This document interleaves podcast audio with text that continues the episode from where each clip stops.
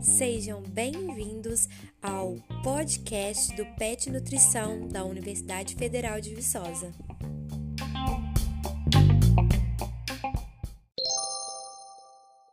Olá, pessoal. Me chamo Thaís, sou integrante do PET Nutrição da UFV e aproveitando o mês Outubro Rosa, que tem como objetivo a prevenção do câncer de mama, eu, Larissa e Vanessa vamos falar um pouco sobre a saúde da mulher. Entre as 10 doenças mais comuns em mulheres estão a síndrome do ovário policístico, câncer de mama e a endometriose, as quais vamos discutir um pouquinho sobre no nosso podcast de hoje. E agora, a Larissa vai falar um pouquinho sobre a síndrome do ovário policístico. Olá.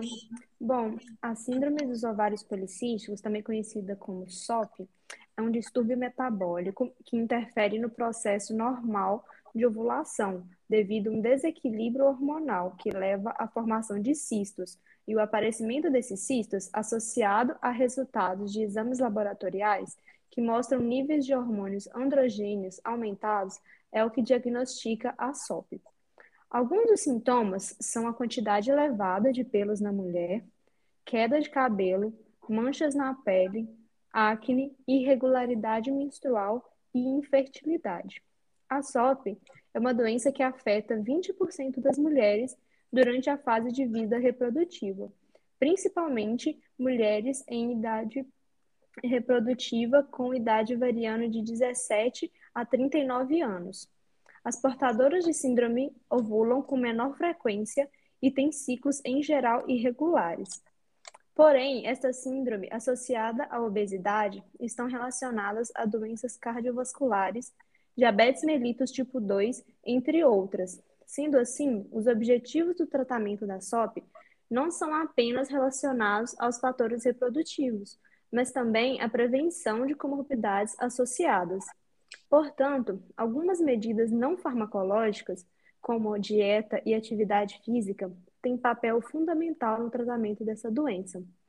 Os aspectos nutricionais são importantes para manter a diversificação alimentar baseada nas necessidades de cada portadora desta síndrome, no processo de tratamento, diagnóstico e prevenção, sendo muito importante a reeducação alimentar nesses processos. Além disso, é importante a incorporação de uma dieta com baixo teor de carboidrato para reduzir as concentrações de insulina de jejum e pós-sobrecarga de glicose nas portadoras da SOP. Alguns estudos recomendam dietas hiperproteicas com redução, modificação ou restrição de carboidratos. Estas dietas contribuem para a redução mais efetiva do peso, somado ao maior poder de saciedade das proteínas, se comparado a carboidratos e lipídios. O consumo de alimentos com elevado teor de ômega 3 é recomendado para pacientes com SOP, pois eles melhoram a ação da insulina, resultando em menos riscos para o diabetes mellitus 2. Alguns estudos também relataram os benefícios da suplementação alimentar de vitamina D, cálcio e ômega 3 para portadoras de SOP, na melhora da disfunção da sensibilidade à insulina. Porém, todos estes tratamentos devem ser supervisionados por uma equipe de saúde com participação de médicos e nutricionistas trabalhando conjuntamente.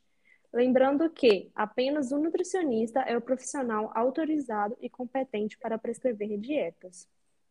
Bom, agora nós vamos escutar um pouquinho sobre câncer de mama com a Vanessa. Pessoal, então, no Brasil, o câncer de mama é o mais incidente em mulheres em todas as regiões, com taxas mais altas nas regiões Sul e Sudeste. Para o ano de 2021, foram estimados 66.280 novos casos, o que representa uma taxa ajustada de incidência de 43,74 casos por 100 mil mulheres, sendo ele a primeira causa de morte por câncer na população feminina em todas as regiões do Brasil. Na mortalidade proporcional por câncer em mulheres, em 2019, os óbitos por câncer de mama ocupam o primeiro lugar no país, representando 16,1% do total, é uma grande quantidade, né? A mortalidade por câncer de mama aumenta progressivamente conforme a faixa etária, A estratégia de diagnóstico precoce contribui para a redução do estágio de apresentação do câncer. Nessa estratégia, destaca-se a importância da educação da mulher e dos profissionais de saúde para o reconhecimento dos sinais e sintomas suspeitos de câncer de mama, bem como do acesso rápido e facilitado aos serviços de saúde, tanto na atenção primária quanto no serviço de referência para a investigação diagnóstica. São considerados sinais e sintomas suspeitos de câncer de mama e de referência urgente para confirmação diagnóstica qualquer nódulo mamário em mulheres com mais de 50 anos, nódulo mamário em mulheres com 30 ou mais anos que persiste por mais de um ciclo menstrual, nódulo mamário de consistência endurecida e fixo, ou que vem aumentando de tamanho em mulheres adultas ou de qualquer idade. A descarga papilar sanguinolenta unilateral, ou seja, sair sangue de uma das mamas, a lesão eczematosa de pele que não responde a tratamentos tópicos, Homens com mais de 50 anos com tumoração palpável unilateral, isso mesmo, homens também podem ter câncer de mama. A presença de linfadenopatia axilar, o aumento progressivo do tamanho da mama com presença de sinais de edema, como pele com aspecto de casca de laranja, a retração da pele da mama, a mudança no formato do mamilo. Então, o autoexame é uma das principais formas de identificar essas alterações, podendo ser ela, ele realizado em casa, no momento do banho, ou ao trocar de roupa, em qualquer momento que a mulher se sinta confortável. Vocês sabem como ele é realizado? Através da palpação? Exatamente. Deve ser realizada palpando as mamas e olhando seu aspecto, detectando assim a presença de nódulos, edema, mudança do aspecto da pele. Bom, o SUS fornece o exame da mamografia e engloba a mamografia de rastreio, indicada para mulheres de 50 a 69 anos, sem sinais e sintomas de câncer de mama, e, a, e ele deve ser realizado a cada dois anos. E a mamografia diagnóstica, que é indicada para avaliar lesões mamárias suspeitas em qualquer idade, e também nos homens. Fiquem atentas aos sinais de alterações e procurem um médico. Larissa, você pode me falar mais sobre os exames que são oferecidos pelo SUS? Claro. No SUS, a mulher tem alguns direitos garantidos por lei. Alguns deles são o acesso ao exame Papa Nicolau, que é garantido para mulheres de 25 a 64 anos, que deve ser repetido a cada três anos após dois exames normais consecutivos realizados com intervalo de um ano. Para meninas, é garantido o acesso à vacina contra HPV, que previne o câncer do colo de útero. A vacina combinada ao exame Papa Nicolau pode representar a primeira geração de mulheres livres do câncer do colo do útero. Toda mulher também tem direito ao planejamento familiar e, no caso das mulheres gestantes, a realização do pré-natal, incluindo acompanhamento especializado durante toda a gravidez. O acompanhamento é importante para detectar doenças que possam afetar o desenvolvimento do bebê e também para orientar a mãe sobre o aleitamento materno, vacinas, alimentação e cuidados com a criança. Toda gestante também tem direito a um acompanhante de sua indicação durante o período de trabalho de parto, parto e pós-parto. A atenção integral e humanizada ao recém-nascido está prevista em lei. Nesse contexto, todos os assuntos em relação à mudança de plano de nascimento devem incluir a mãe nas decisões sobre seu corpo, evitando as intervenções desnecessárias e a violência obstétrica. O acesso aos serviços de saúde é garantido pelo SUS a todas as mulheres, independente da orientação sexual ou identidade de gênero, por meio da Política Nacional de Saúde Integral de lésbicas, gays, bissexuais, travestis e transexuais. O SUS universaliza o acesso à saúde pública às mulheres lésbicas, bissexuais e trans, sem que haja qualquer tipo de discriminação ou preconceito na unidade de saúde. E você, Thaís, você pode falar um pouquinho para a gente sobre a endometriose? Claro, meninas, adorei a apresentação de vocês. Bom, a endometriose ela é uma doença inflamatória provocada por células do endométrio, que é o tecido que reveste o útero. Se uma mulher tem o óvulo fecundado, é nessa mucosa que ele se implanta e começa a se desenvolver. Quando não há fecundação, uma boa parte desse endométrio descama e é eliminado junto com o sangue, o que chamamos de menstruação.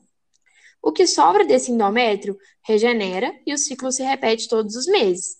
Acontece que algumas, que algumas células do endométrio podem se deslocar no sentido contrário.